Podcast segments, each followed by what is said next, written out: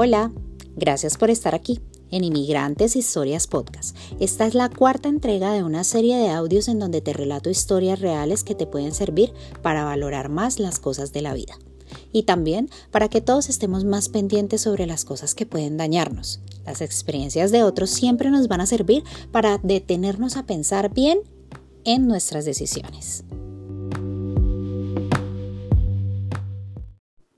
Wow, yo estoy súper emocionada de comenzar esta nueva serie. Hace rato que no les grababa podcast, pero bueno, estamos de vuelta y espero que todos ustedes también estén contentos de poder escuchar una nueva historia.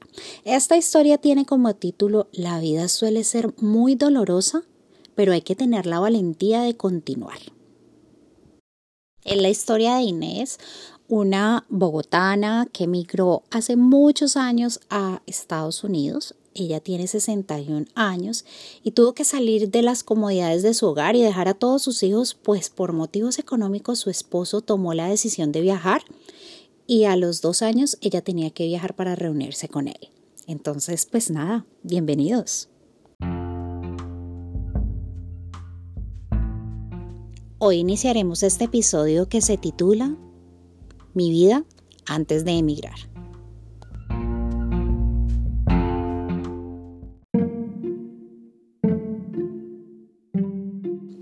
Y esta historia comienza así. Inés estaba muy feliz con su familia, pero se enamoró muy joven, a la edad de 16 años, y no le prestaba mucha atención a los estudios hasta que decidió abandonarlos. Se enamoró tanto de un chico que con él tuvo su primer hijo. Su madre se encargó de separarlos y este muchacho por mucho tiempo no pudo acercarse a ella. Pasaron muchos meses hasta que un día ese muchacho y Inés se encontraron y él se enteró que tenía un hijo y pues él quiso hacerse responsable del niño. Pero la mamá de Inés les hizo la vida imposible, hasta el punto que Inés tuvo que irse de su casa. Esa relación no podía prosperar porque su mamá hizo lo imposible para separarlos, hasta que definitivamente lo lograría por un tiempo. Inés empezó a relatarme lo siguiente. Cuando yo quedé en embarazo mi mamá me hizo la vida imposible. Ella no quería que yo tuviera a mi hijo. Ella preparaba bebedizos y me daba pastillas para que yo abortara. Pero yo me negaba. Me daba miedo y me sentía muy desgraciada al verme obligada a tener que hacer eso. Entonces me metí al baño y escupía todo lo que podía. A mi corta edad sabía que eso estaba mal, así que mi embarazo pudo continuar, gracias a Dios.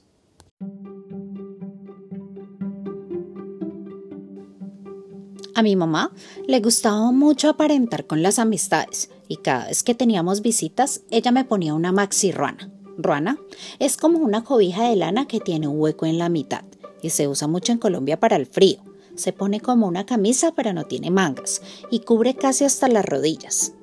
Inés continuó diciendo, cada actitud de mi mamá ya me tenía cansada. Ella era muy humillante porque solo le importaba el que dirán. Mi hermano fue el que me ayudó para que ella parara de molestarme por mi estado.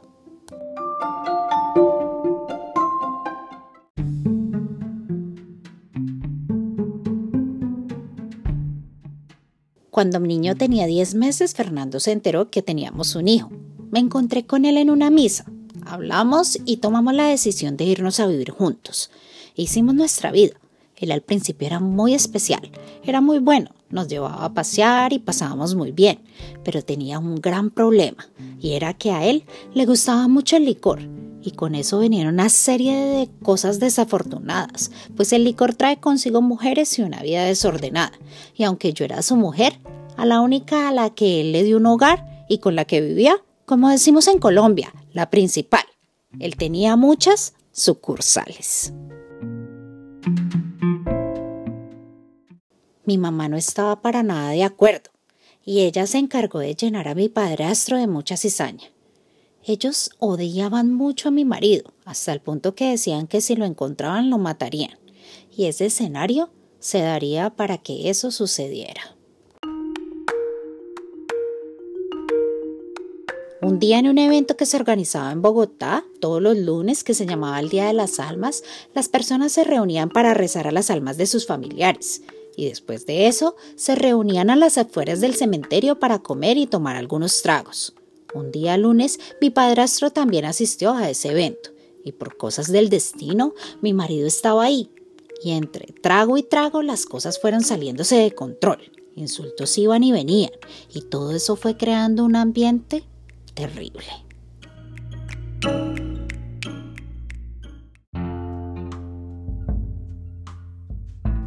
Gracias por estar aquí.